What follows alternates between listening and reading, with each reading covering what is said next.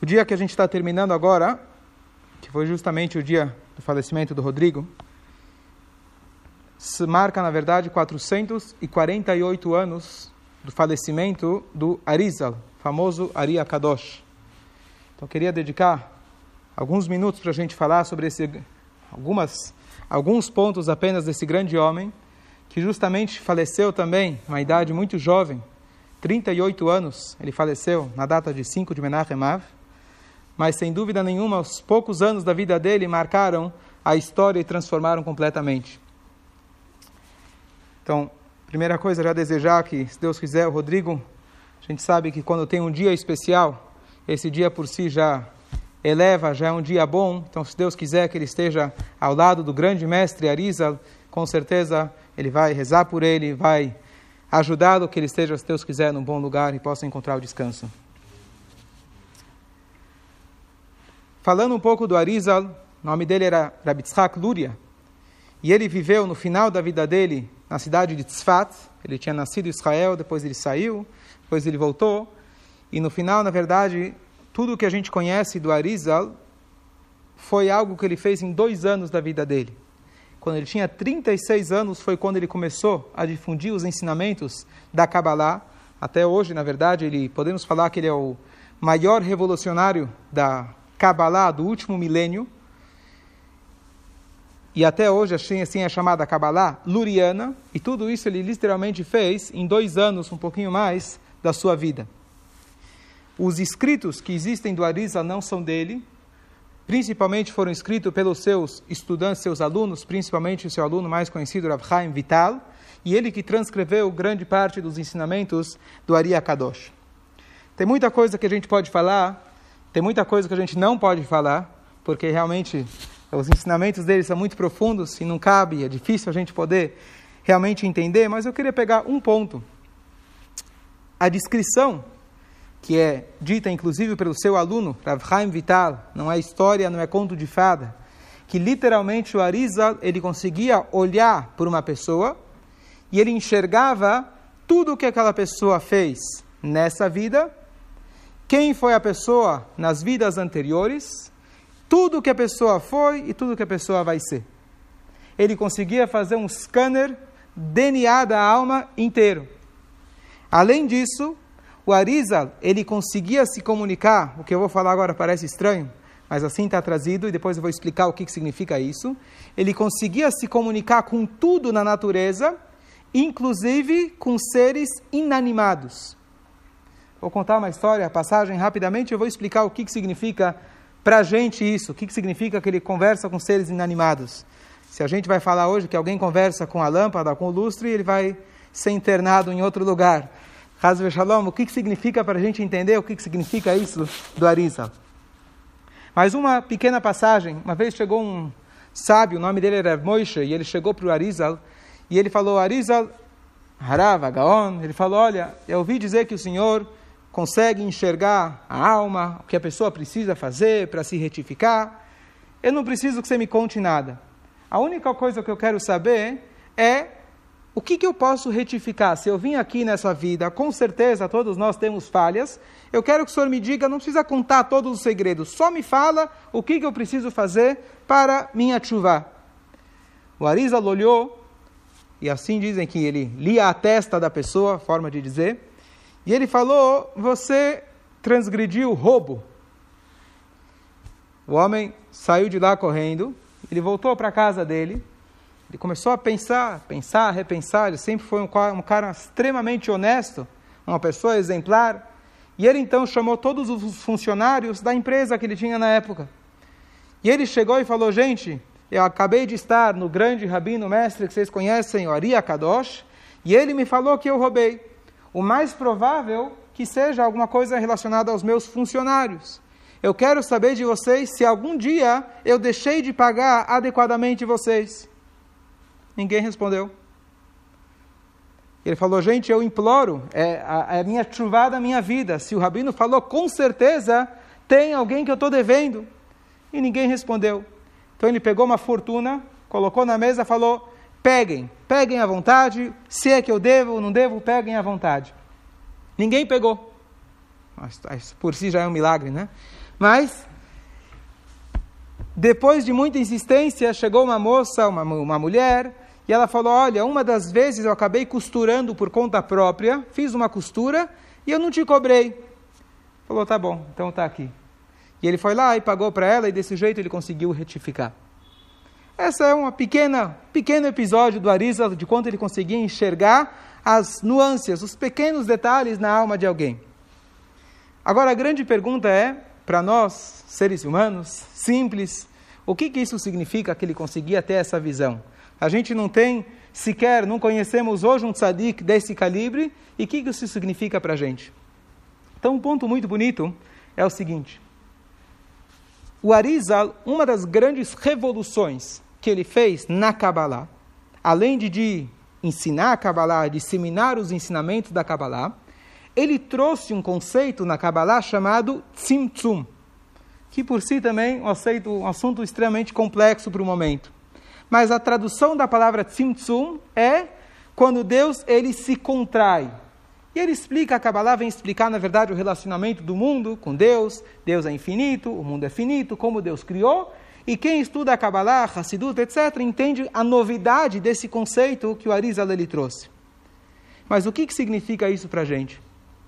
Na verdade, tem uma explicação muito bonita e muito prática, que essa, na verdade, é a materialização dos ensinamentos do Ari Kadosh e dos seus seguidores. Tzimtzum significa que Deus, ele, entre aspas, se contraiu para poder criar espaço que haja um mundo se Deus ele tivesse revelado nesse mundo, nós nunca iríamos sentir seres independentes, não teríamos o livre-arbítrio. Se Deus ele mostra para a gente de cara o que é certo, o que é errado, não teria livre-arbítrio. Então Deus, entre aspas, ele se escondeu, ele deu um passo para trás. Então dizem nossos mestres, qual que é o ensinamento para nós? O Arizal ele conseguia se conectar com seres inanimados. O Arizal conseguia se conectar com a alma da pessoa. Sabe como? Porque ele colocava o ego dele para trás. Ele contraía o seu próprio ego, portanto, ele conseguia escutar o que a alma do outro tem a dizer. O que nos impede de escutar uma outra pessoa, de entender uma outra pessoa, de abraçar uma outra pessoa, muitas vezes, são as nossas imperfeições, o nosso egoísmo. Quando a gente dá um passo para trás e cria espaço para o outro, nesse momento a gente se conecta com a alma da pessoa. E essa é a mesma ideia em relação àquele contato que ele tinha com seres inanimados.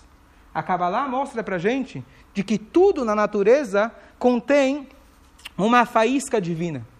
Tudo que foi criado aqui, Deus está sustentando. E existe uma partícula da divindade em tudo.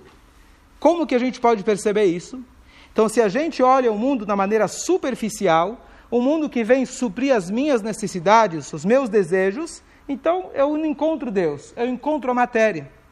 No momento que eu dou um passo para trás, no momento que eu deixo o meu ego de lado, ensina para a gente o Arizal, nós podemos nos conectar e nos comunicar, entre aspas, até mesmo com seres inanimados. Claro, ele tinha isso num nível muito acima, mas o que significa para a gente? A gente vai passar a perceber na nossa vida de que todas, todas as coisas que acontecem, tudo que nos envolve, na verdade, são faíscas divinas. E justamente esse é um dos grandes ensinamentos do próprio Arizal, de que aquilo que se chama Nitzotzot, que na verdade ele explica todo um conceito cabalístico que Deus, quando criou o mundo, vários tinha muita luz, não sei quem já conhece os conceitos, tinha muita luz e poucos recipientes, e aqueles recipientes estouraram, o que significa, na verdade, que quando eu pego um copo de água e eu faço a brachá, Baruch atah Hashem, Elokeinu melech haolam, she'akol naquela hora eu me conectei com a essência daquela água, com a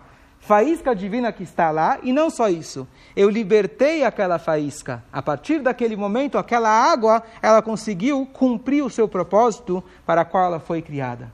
Então, essas ideias são algumas apenas que o Arizal trouxe para a gente, o que hoje, na verdade, se tornou conceitos extremamente conhecidos e populares. Na verdade, o Arizal ele foi aquele que trouxe essa revolução. Interessante que o Arizal, na verdade, uma coisa super curiosa, hoje é mais comum ter casamentos entre uma família Ashkenazi e uma família Sefaradi.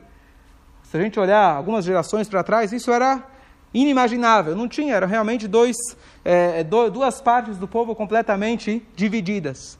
O próprio Arizal, o pai dele era Ashkenazi e a mãe dele era de origem sefaradi.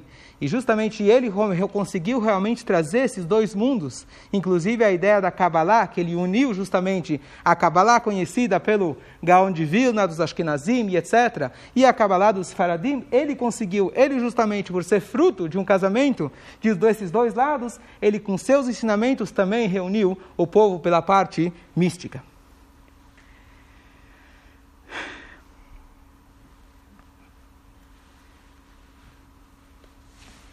Um ponto maravilhoso, uma explicação famosa que o Arizal traz para a gente. Nós temos dois momentos na Paraxá, na Torá, que a Torá fala para a gente as tais das maldições. E a Torá traz para a gente uma lista de maldições. Se a gente, Deus nos livre, abandonar os caminhos de Hashem, traz lá várias e várias maldições, as piores assim maldições que tem em toda a Torá estão descritas. E no final disso, a Torá fala, Tahat Asher lo avadetai, Hashem elokecha, besimcha vetuv levav merov kol.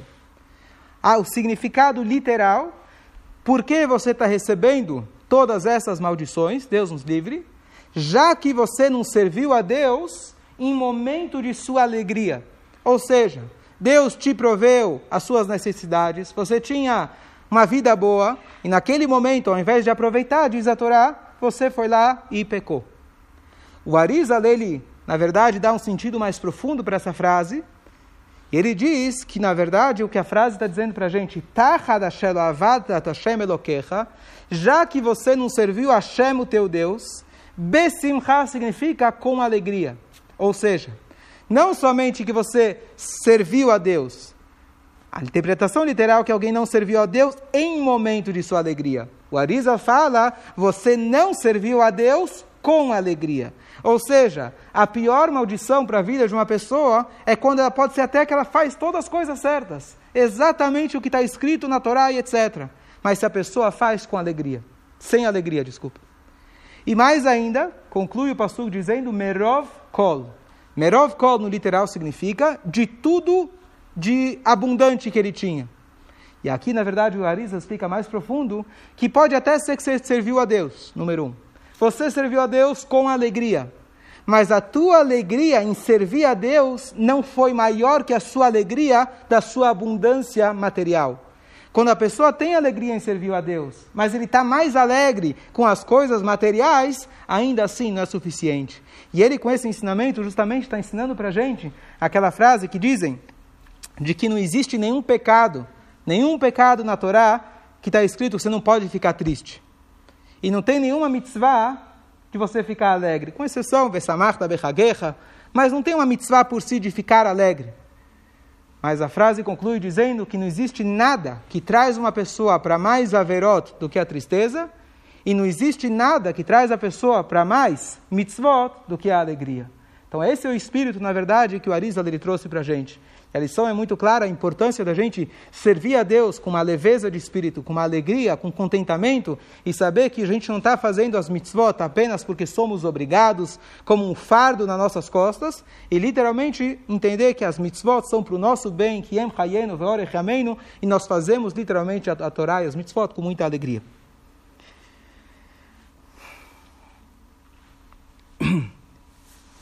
Os ensinamentos do Arizal, só para concluir, eles na verdade foram considerados como se fosse um grande passo para a aproximação, se Deus quiser, da vinda iminente de Mashiach. É interessante que o nome do Arizal, ele está justamente aludido na Torá. Quem conhece o hebraico, a gente fala o Bnei Israel Yotzim Beyad Ramah. Isso está relatando quando o povo ele saiu de, do Egito, está escrito o povo de Israel saiu com a mão forte, com a mão erguida. E o Targum Unkelus, que ele foi aquele que o primeiro que traduziu a Torá e traduziu para o aramaico, e essa tradução é autêntica, verdadeira, inclusive ele está tá trazido em todos os kumashim hebraico, a tradução do aramaico, ele traduz Bereish Gali. A palavra Beyad Ramah significa Bereish Gali. E a palavra Bereish é justamente as iniciais de Rabbi Yitzhak ben Shlomo, que é o próprio Arizal. Ou seja, a saída do Egito, isso na verdade já está aludindo uma redenção Então, no nome do Arizal, está aludindo que ele veio para o mundo trazer, aproximar mais a redenção futura. E aqui concluímos com a história que o Arizal, certa vez, ele morava em Tzfat, era a véspera do Shabat, e ele chegou para os alunos e falou: Gente, vamos para Jerusalém, vamos passar Shabat em Jerusalém. Então, quem conhece Israel um pouquinho, o caminho de carro de Jerusalém até Tzfat, quanto tempo? Três horas. Kvishesh, três horas. É que você é brasileiro, israelense faz em meia hora. Mas tudo bem, tá certo?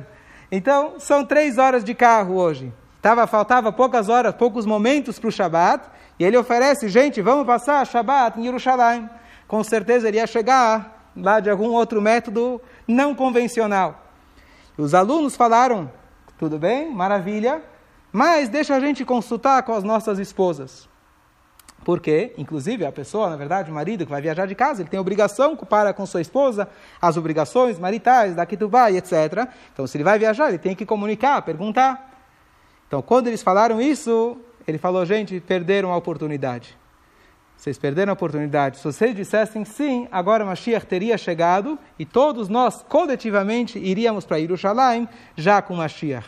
Qual que é a mensagem? A mensagem não é que não deve se consultar a esposa de forma nenhuma, não é essa a mensagem. Mas a mensagem é que se você está na presença do próprio Arizal, o grande mestre, se ele te fala alguma coisa, não perca a oportunidade. A gente não pode dar margem para pensar sequer um cálculo baseado na própria Torá, sequer um cálculo verdadeiro e autêntico. Se teu mestre lhe fala alguma coisa, você não pensa duas vezes para não perder a oportunidade. Que o mérito do Arizal possa trazer, se Deus quiser, Bereish Gali, que o povo de Israel possa sair para a redenção iminente, Bezrat Hashem, e trazer só alegrias para o povo todo, trazer forças para a família, se Deus quiser, e que a alma dele possa ser elevada, junto com todo o Bnei Israel, e em breve voltar aqui com Triata Metim, a ressurreição dos mortos, Amém. Amém. Rabbi Hanan Lakashremer, das auch gesprochen, sagt Israel, wenn